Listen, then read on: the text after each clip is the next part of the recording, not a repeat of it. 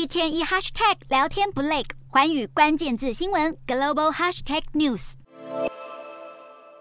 南韩首尔的仁川机场，身穿蓝袍的检疫人员在入境大厅严阵以待，因为现在所有来自中国的旅客在入境前后都要接受新冠筛检。政府针对中国客强化防疫，引起不少中国民众不满，甚至在微博上发起了抵制南韩旅游的言论。微博网友反批南韩单日新增六万多例，每天死亡也有二位数。不过中方的疫情数字盖牌，更加无法得知真实情况。尤其中国各大城市医院都出现了挤满病患的景象，还有多个国家传出入境的中国客筛检出大量阳性，像是在三号当天，有两百八十一位持观光签的中国旅客入境南韩，其中有七十三人都检验阳性，换算百分之二十六的阳性率，是平均每四人就有一人确诊。南韩在最近一周的境外移入病例高达百分之四十二都是来自中国，无论观感如何，政府已经下定决心要全力防堵中国疫情蔓延到自家里。